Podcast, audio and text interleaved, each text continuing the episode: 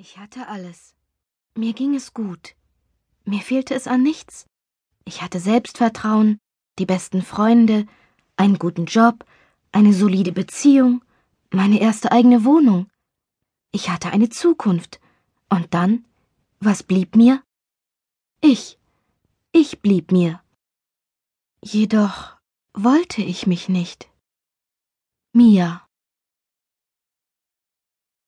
Prolog Mia Sponsion Graz, Juni 2010 Ich hatte es geschafft. Das jahrelange Lernen war nun endlich vorbei. Nie wieder stundenlanges Sitzen an meinem Schreibtisch mit der Nase in Fachliteratur. Die gesamten Bücher, die ich mir gekauft hatte, wanderten in einen Karton und landeten auf dem Dachboden meiner Eltern.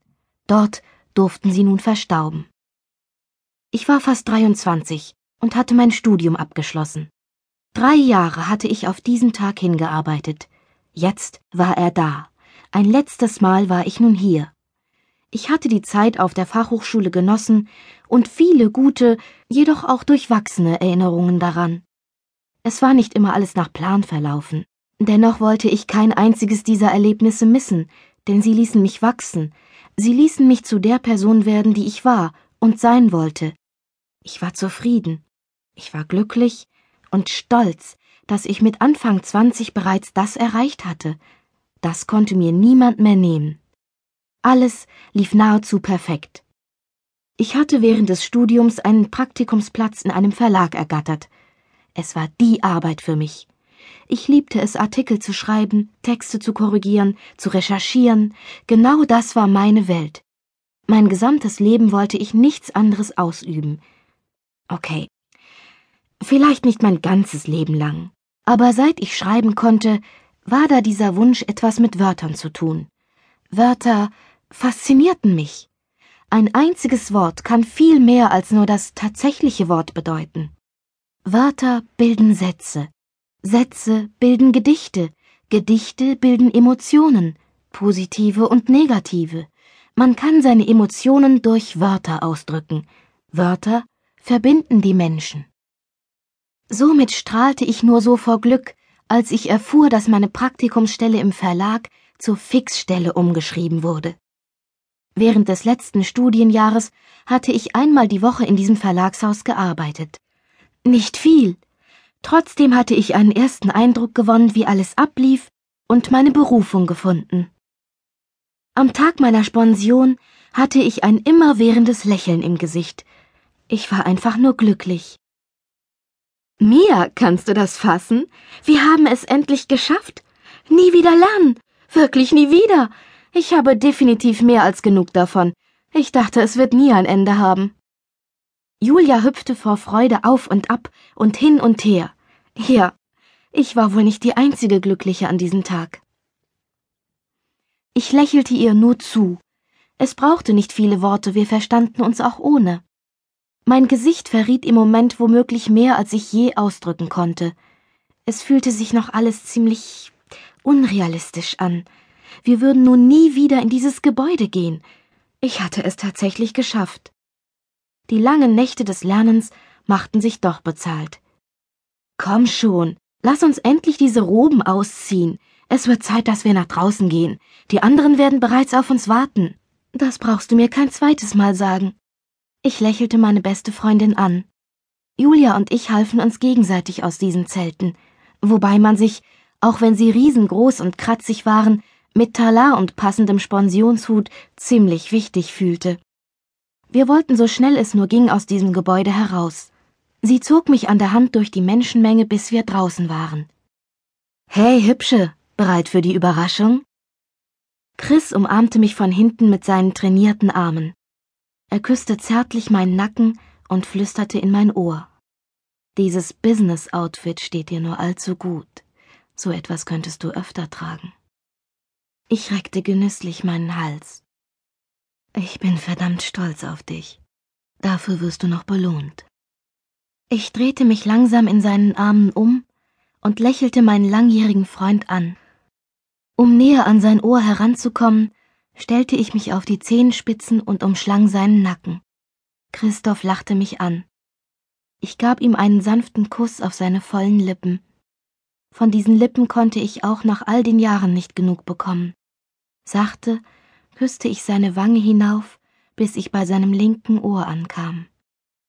Diese Überraschung kann ich mir nur allzu gut vorstellen, flüsterte ich und biss zärtlich in sein Ohrläppchen. Chris Lächeln wurde breiter. Seine Arme wanderten von meinem unteren Rücken langsam hinab bis zu meinem Hintern. In einem Ruck zog er mich näher an sich heran. Leise kicherte ich in sein Ohr. Du machst mich noch verrückt, Mimi, murmelte er mit heiserer Stimme. Ich lehnte mich fester an seinen Oberkörper, doch er lockerte seinen Griff, nahm meine Hand in seine und sagte Komm, lass uns endlich losfahren, sonst kommen wir zu spät. Markus, Julia, los geht's. Toskana, Juni 2010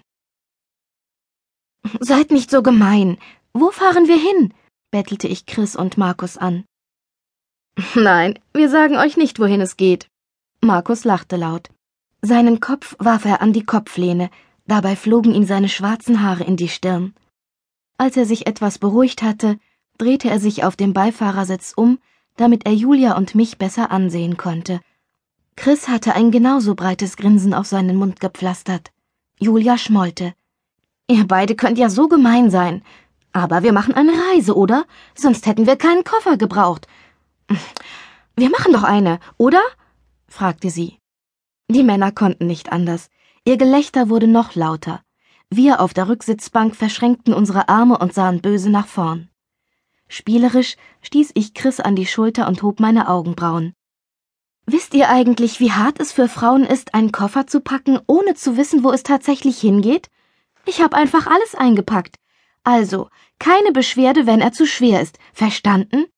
Wir könnten schließlich irgendwo hinfahren, wo es schweinekalt ist. Mein Freund schüttelte ungläubig den Kopf und kratzte sich am Hinterkopf.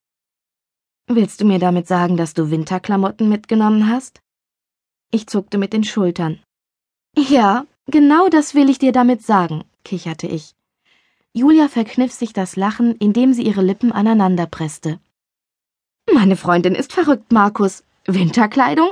Das ist nicht dein Ernst. Er sah mich mit großen Augen durch den Rückspiegel an, und ich zuckte abermals mit den Schultern. Julia lachte jetzt doch. Ja, so ist das nun mal, wenn ihr uns nicht verratet, wo es hingeht. Das nächste Mal sagt doch warm oder kalt dazu. So einfach hätte es sein können. Markus musste grinsen und fuhr sich mit der linken Hand durch sein welliges Haar. Du auch, Juli? Er schüttelte nur mehr seinen Kopf und seufzte. Mein Freund grinste mich schief an. Aber das hätte doch die ganze Überraschung verdorben. Ich nehm lieber den zu schweren Koffer in Kauf.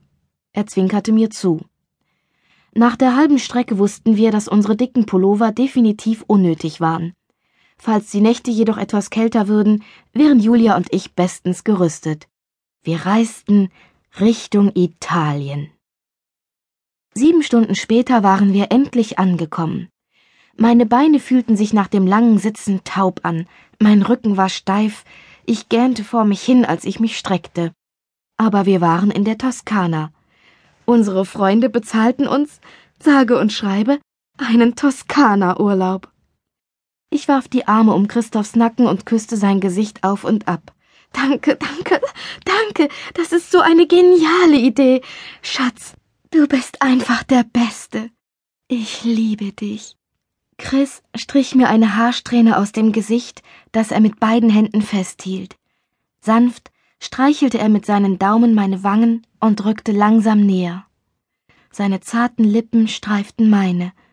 Mein Herz begann schneller zu schlagen. Mit den Fingern fuhr ich in sein weiches blondes Haar und spielte damit. Ich holte tief Luft und atmete seinen unverkennbaren Duft ein. Meine Umarmung wurde fester, damit ich mich besser an seinen Körper kuscheln konnte. Christoph lehnte seine Stirn an meine und sah mir in die Augen.